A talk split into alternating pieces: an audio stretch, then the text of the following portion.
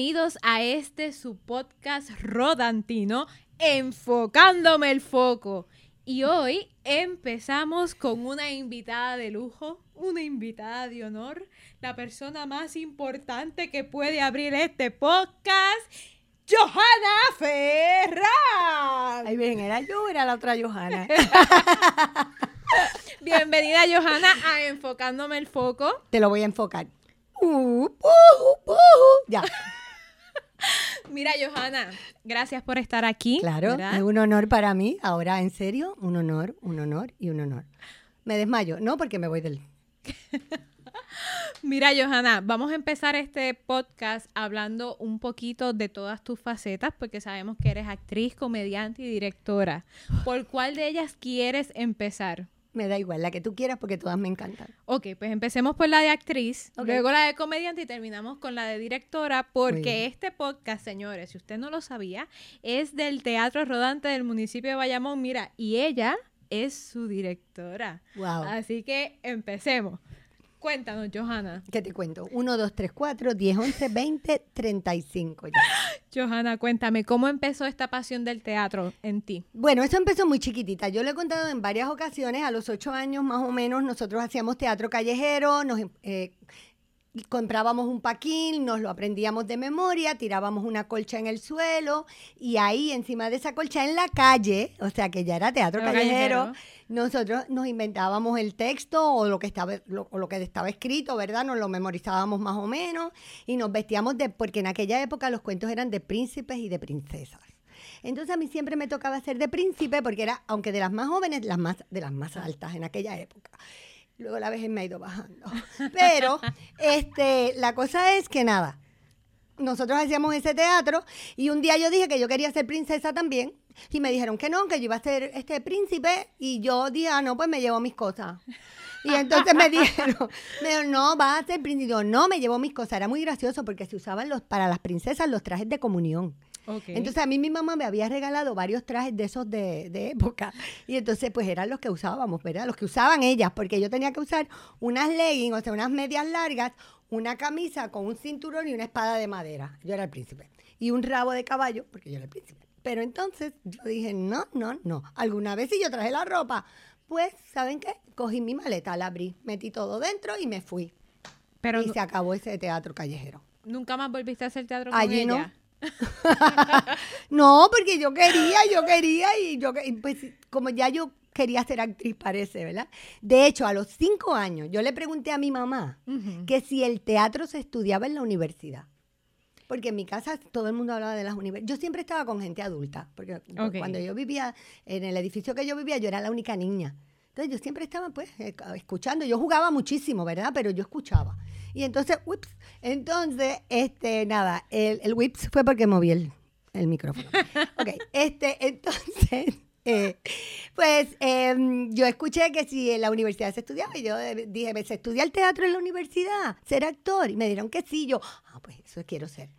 Pero yo tengo, yo tengo entendido que cuando tú ibas a ir a la universidad, tú ibas a estudiar abogacía. Leyes, sí. Johanna hubiera sido una tremenda abogada. Sí, lo sé. Bueno, cuando chiquita me decían que yo este era la abogada de los pobres. Porque Pero- yo me, me pasaba defendiendo a todo el mundo. De lo que yo no te imagino es de doctora. Y sé que tu papá es doctor, pero yo no te imagino No, doctora. yo le dije a él, a ellos que no. Papi quería que yo estudiara farmacia porque cuando yo le dije que no quería ser doctora, Ajá. me dijo que si quería ser farmacéutica y me ponía una farmacia, y yo le dije jamás. Y soy la oveja negra en mi familia. Porque mi hermana. Señores, para que ustedes sepan, Johanna todo lo resuelve con yodo. Todo. Por eso es que yo digo que ella no puede ser doctora. es verdad. Se te dobla una uña. Ay, yo tengo yodo en mi cartera. Échate yodo. Ay, se me hizo, me hizo un Una muela, una muela. Échate yodo. Ponte yo, escúpelo, porque si no te mueres, pero yo. Por eso es que no, no puede ser, no puede ser doctora. Pero, pero escogiste la mejor profesión sí, sí, del sí. mundo. Pues yo terminé, entré a la universidad a estudiar leyes y me cambié, fui a una clase este, de oyente con Ninsaya y dije, ah, no, esto es lo que a mí me gusta. Yo había hecho teatro siempre en la escuela, en la high, en, la super- en todo, en la intermedia, tú sabes, siempre había hecho teatro. Pero no sé por qué, me gustaban las leyes también. De verdad que me encantan las leyes.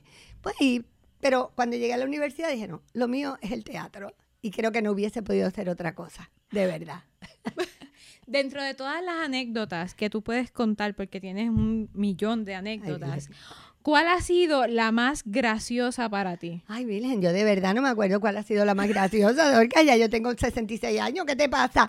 ¿Te puedo, me, me puedo acordar de alguna. Eh, por ejemplo, estaba narrando una que nosotros, este, cuando yo, mi primera obra profesional, que fue Jacobo y la sumisión y el porvenir está en los huevos de Ionesco, Ujú. nos pusieron unas semimáscaras, ¿verdad? Unas máscaras eh, donde nos dejaban obviamente la boca por fuera. Y nosotros eh, teníamos unas narices, porque lo importante en esas máscaras eran las narices. Y todas eran unas narices larguísimas. Y obviamente nos pusieron las caretas el día del ensayo general. Y aquello fue que chocábamos las cabezas, las narices chocaban y nosotros con esta risería que no nos podíamos aguantar. Y bueno, nos dieron regaños, nos dijeron que éramos unos irresponsables. El, el ensayo general fue un desastre, pero era que no podíamos dejar de reírnos. Gracias a Dios, las funciones fueron un éxito tremendo, quedaron espectaculares. Johanna, ¿tú crees en ese mito? Ahora que tú dices eso, ¿tú crees en ese mito de que si el ensayo general sale mal, la función es un éxito? No. No, no, no, no, para nada, para nada, pa- tampoco eso de que si te pones nervioso al entrar al teatro es porque eres un actor responsable, mentira. El zapatero hace los zapatos y cuando hace sus zapatos, tú sabes, no tiene miedo a hacer ningún zapato, porque nosotros los actores tenemos que entrar con miedo al escenario. Si tú te sabes tus líneas y tienes unos buenos compañeros, ahora, si tienes malos compañeros, entonces lo que tienes que tener miedo es del compañero, no del mito. Pero, porque ahí puede haber desastre. Pero no, yo no creo en eso. Y Yo no creo que, el- miren, yo he hecho funciones, que esa segunda función ha sido mejor que la La primera, ¿sabes? En Recuerdos de Berta, de Tennessee Williams, la segunda función fue, si fue hermosa la primera, la segunda función fue espectacular. Y así en la historia de mi vida he hecho muchas segundas funciones que han sido mejor que la primera. Lo que sí es que los actores no se pueden relajar. O sea, tú tienes que llegar a ese escenario como si fuera la primera vez y tienes que ver ese público como si fuera la primera vez. O sea, una vez este Ferrari, eh, ya llevábamos tres meses haciendo eh, Puerto Rico fue. Y Ferrari entró al escenario y después salió y le dijo a mi esposo, que me lo dijo en aquel momento mi esposo, me dijo, Ferrari dijo que tú pareces que estás haciendo la obra por primera vez, que no te ves cansada, que te ves riéndote con el público y me dice, parece Johanna como que está estrenando. Y esa es la clave. Cada vez que tú llegas al escenario, el público es nuevo y el público está ahí para estar contigo y tú le tienes que dar el respeto de la empatía, ¿ves? Y tienes que estar ahí con el público con esa energía. Y si tú eso se te olvida, pues ahí vienen los huevos. y ahí vienen las mierdas de funciones. Ups, ¿qué dije?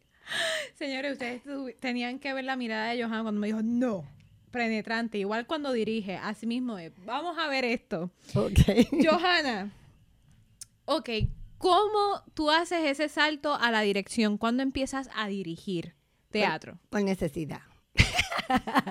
Por necesidad, porque me- eh, cuando me hice maestra, o sea, mientras fui actriz, mientras trabajé como actriz, pues no necesitaba dirigir, yo era actriz, ¿verdad? E inclusive me hablaban de, de ser directora y yo decía, no, yo no, yo no, yo no sirvo para dirigir, yo, lo mío es actuar.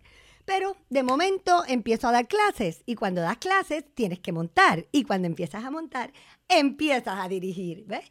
Y, pero yo creo que a mí me ayudó mucho el haber hecho tanto teatro diferente. Porque a mí me llamaban para todo. O sea, yo lo mismo hacía teatro de vanguardia que surrealista, teatro este experimental. Todas esas nuevas fórmulas de teatro yo las trabajé. Y aparte de eso, teatro clásico, teatro de época. te- te- o sea, cuando hablo teatro clásico y de época, me refiero, por ejemplo, a estilos, ¿no? A estilos ajá. diferentes, como este, como hacer el, el- el teatro italiano, ¿verdad? Que es tan inter- A mí me encanta el, el, tú sabes, que tú te conviertes, porque a mí me encanta la expresión corporal, ¿ves? Y el juego ese, que hay un poco de, de hacerlo un poco de improvisación. Cuando tú diriges, ¿tú consideras que tú haces, in- involucras dentro de tus montajes el teatro físico? Yo creo que todos mis montajes tienen mucho teatro físico y quizá lo vengo arrastrando de toda la vida. A mí me molestan los actores que son de cartón o de papel. Yo no puedo bregar con esos actores. Para mí, aunque hay, hay primero hay, uno tiene que tener un entrenamiento teatral. Es saber correcto. caer, saber no golpear a tu compañero. La técnica es muy importante. Yo creo en balance perfecto entre emociones y técnica. Dominio corporal, dominio mental, tú sabes, y tu físico entrenado.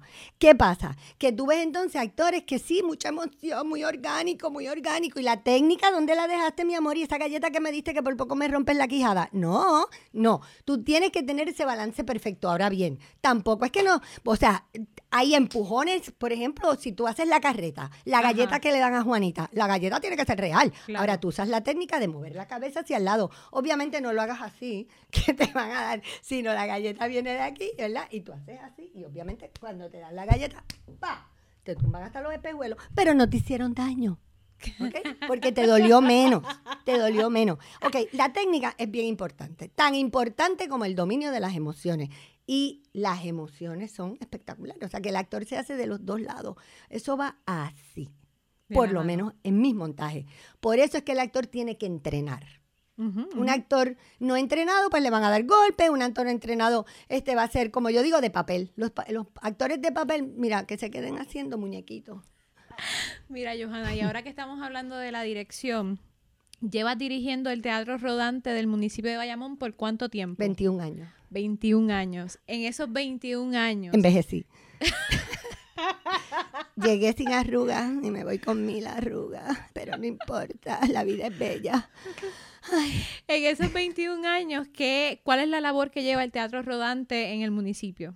Ok, nosotros hacemos el trabajo sociocultural del municipio. Antes de la pandemia, nosotros pues íbamos a las comunidades, ¿verdad?